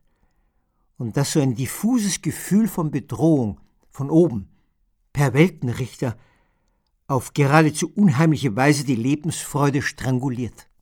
Da dieses Buch Gebrauchsanweisung für das Leben heißt und nicht Anleitung zur Schafswerdung, will ich kurz erzählen, wie ich den überirdischen Wahn, eingedrillt in Hunderten von Religionsstunden, wieder los wurde. In der Bibliothek meines katholischen Vaters entdeckte ich eine Lutherbibel, die uralte Ausgabe von 1912. Neu durchgesehen hieß es da und vom Deutschen Evangelischen Kirchenausschuss genehmigt. Also kein vom Antichrist frisiertes Machwerk, sondern das ganz offizielle Wort Gottes. Und ich begann, gemeinsam mit einem Freund, die Schwarte zu sichten. Ehrlich gesagt, nicht Zeile für Zeile, doch exklusiv auf der Suche nach Stellen, die, so hatte ich es immer flüstern hören, so gar nichts mit der allseits intonierten Liebe des Herrn für seine Menschheit zu tun hatten. Himmel, wäre ich heute 15, ich bräuchte ein paar Klicks im Internet, um das zu finden, was uns damals monatelang in Anspruch nahm. Zuerst die martialischen Sprüche aus dem Alten Testament, nur eine winzige Auswahl. Beginnen wir rein zufällig mit dem Thema Homosexualität. Sie gilt in der Bibel grundsätzlich als schändliche Leidenschaft. Der Herrgott muss ein Schwulenhasser gewesen sein, denn er ließ über Herrn Moses ausrichten, wenn jemand beim Manne liegt wie bei einer Frau, die haben einen Gräuel getan und sollen beide des Todes sterben. Der Herr der Herrlichkeit hat sich mehrmals zu diesem Thema geäußert, der Grundton blieb der gleiche, jeden schlachten, der nicht normal ist. Nächster Punkt. Frauen. Da hagelt es nicht weniger Todesurteile. Selbstredend sind sie, so will es die himmlische Hackordnung, dem Manne untertan. Wie einleuchtend, denn Männer haben die Bibel geschrieben. Und dass Frauen zuallererst als Gebärmaschinen für der Herren Fortpflanzungswahn zur Verfügung zu stehen hatten, auch das klingt Gott gegeben logisch. Zu den paar den Frauen gestatteten Berufen gehörte das Handwerk der Hebammen. Bekamen sie keine Kinder, konnte der Mann sie verstoßen. Eine Scheidung durfte nur der Mann vollziehen. Natürlich war es der Krone der Schöpfung erlaubt, mehrere Ehefrauen zu beschlafen. Eine Frau jedoch musste ihm unter Todesstrafe treu bleiben. Sie war seine Beute, sein Eigentum. Zurück zum buchstabengetreuen Wort Gottes in der Übersetzung von Luther. Moses hatte gerade wieder mit dem Herrn geplaudert, der ihm diesmal folgenden Mordauftrag aushändigte. Wenn ein Mann beim Weibe schläft zur Zeit ihrer Krankheit und entblößt ihre Scham und deckt ihren Brunnen auf und entblößt den Brunnen ihres Bluts so sollen beide aus ihrem Volk ausgerottet werden. Absolut einleuchtend. Ein Paar, das sich liebt, wenn die Frau ihre Tage hat, gehört vertilgt. So steht es in anderen Ausgaben. Die monatlich blutende Frau ist krank. Man sieht, selbst als hochrangige Frauenfachärzte machte sich das Duo, der Allbarmherzige und sein Sprachrohr, einen Namen. Gleich mit liquidiert werden sollen Jungfrauen, die nicht laut gebrüllt haben. Siehe Köln Silvesternacht 2015, 2016. Wenn eine Dirne, hier gemeint Mädchen, wenn eine Dirne jemand verlobt ist und ein Mann kriegt sie in der Stadt und schläft bei ihr, so sollt ihr sie alle beide zum Stadttor hinausführen und sollt sie steinigen, dass sie sterben. Die Dirne darum, dass sie nicht geschrien hat. Jetzt etwas für Söhne, die Aufsässigen. Auch da gibt es keinen Gnadenrabatt ab zur Steinigung. Bei Moses wieder heißt es, wenn jemand einen eigenwilligen und ungehorsamen Sohn hat, so sollen ihn steinigen alle Leute der Stadt, dass er sterbe, dass es ganz Israel höre und sich fürchte. Lassen wir die Narretein. Man könnte hunderte Seiten vollschreiben, die davon berichten, wie der alttestamentarische Weltenöberste so ziemlich alles vernichten will, was nicht nach seiner Pfeife tanzt.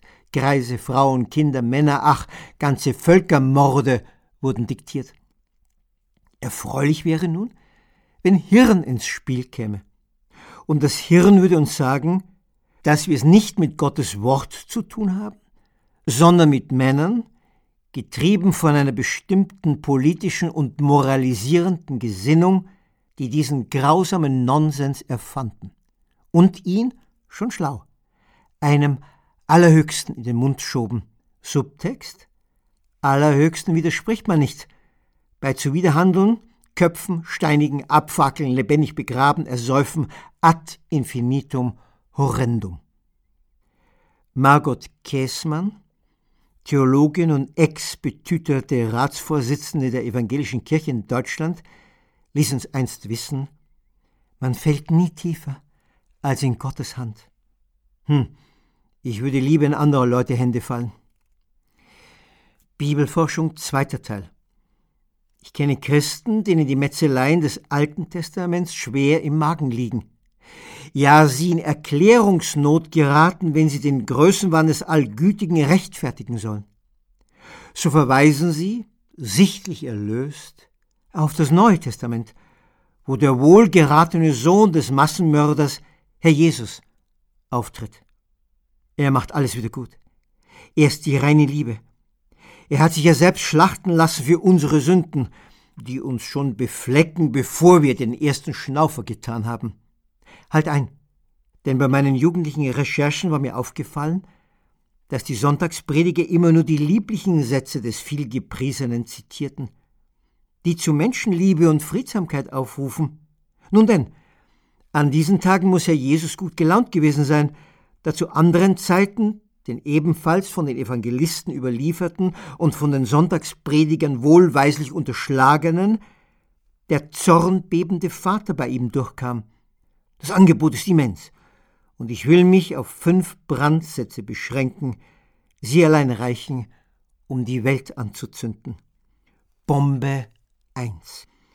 Friedensfürst Jesus spricht Klartext. Laut Matthäus Ihr sollt nicht wähnen, dass ich gekommen sei, Frieden zu bringen auf die Erde. Ich bin nicht gekommen, Frieden zu bringen, sondern das Schwert. Anschließend legt Jesus nach, der eifersüchtige Ränkeschmied will sich um mehr häusliche Gewalt kümmern. Dank Lukas wissen wir Bescheid. Wenn so jemand zu mir kommt und hasst nicht seinen Vater, Mutter, Weib, Kinder, Brüder, Schwestern, auch dazu sein eigenes Leben, der kann nicht mein Jünger sein. Hate is good, hate is divine. Wie der Vater, so dulde der Sohn keine jugendlichen Gegenreden. Dafür hält er die Todesstrafe in petto. Gott hat geboten, du sollst Vater und Mutter ehren. Wer Vater und Mutter flucht, der soll des Todes sterben. Biblisch absurd, denn gerade noch hat der Oberschafshirte darauf bestanden, die eigenen Eltern unter anderem zu hassen. Über seinen Fanclub aus dem Volk lässt das Licht der Welt nichts kommen. Laut Matthäus, wer einen einfachen Gläubigen ärgert, sollte mit einem Mühlstein am Hals im tiefsten Meer ersäuft werden. Zuletzt eine Szene, die mich Jahre später an einen Mafia-Film mit James Cagney erinnerte. Bei Lukas kann man den ersten Drehbuchentwurf schon nachlesen. Doch jene meine Feinde, die nicht wollten, dass ich über sie herrschen sollte, bringet her und erwürget sie von mir. Genug der irren, wirren Reden.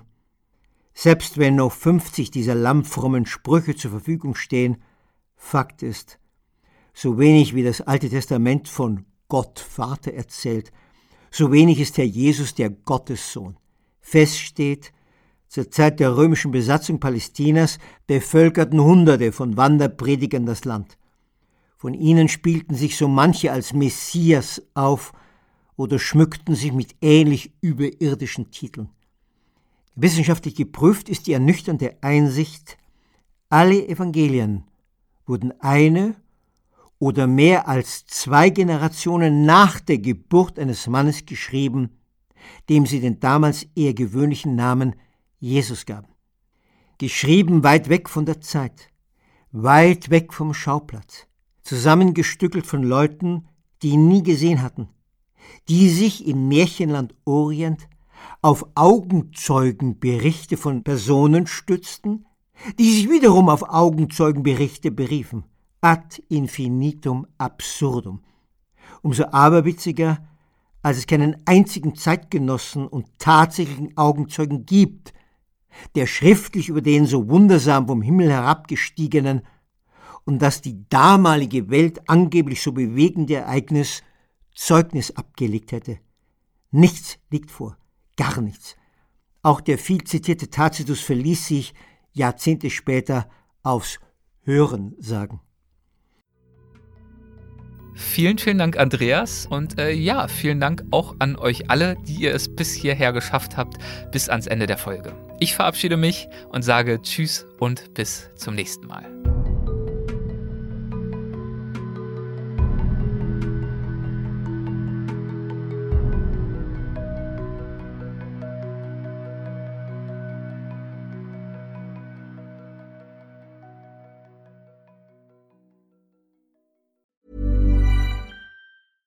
Ever catch yourself eating the same flavorless dinner three days in a row? Dreaming of something better? Well, HelloFresh is your guilt-free dream come true, baby. It's me, Kiki Palmer. Let's wake up those taste buds with hot, juicy pecan-crusted chicken or garlic butter shrimp scampi. Mm. Hello Fresh. Stop dreaming of all the delicious possibilities and dig in at HelloFresh.com.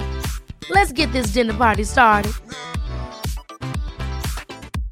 Imagine the softest sheets you've ever felt. Now imagine them getting even softer over time. That's what you'll feel with Bowl and Branch's organic cotton sheets. In a recent customer survey, 96% replied that Bowl and Branch sheets get softer with every wash. Start getting your best night's sleep in these sheets that get softer and softer for years to come. Try their sheets with a 30-night guarantee. Plus, get 15% off your first order at bowlandbranch.com. Code BUTTERY. Exclusions apply. See site for details.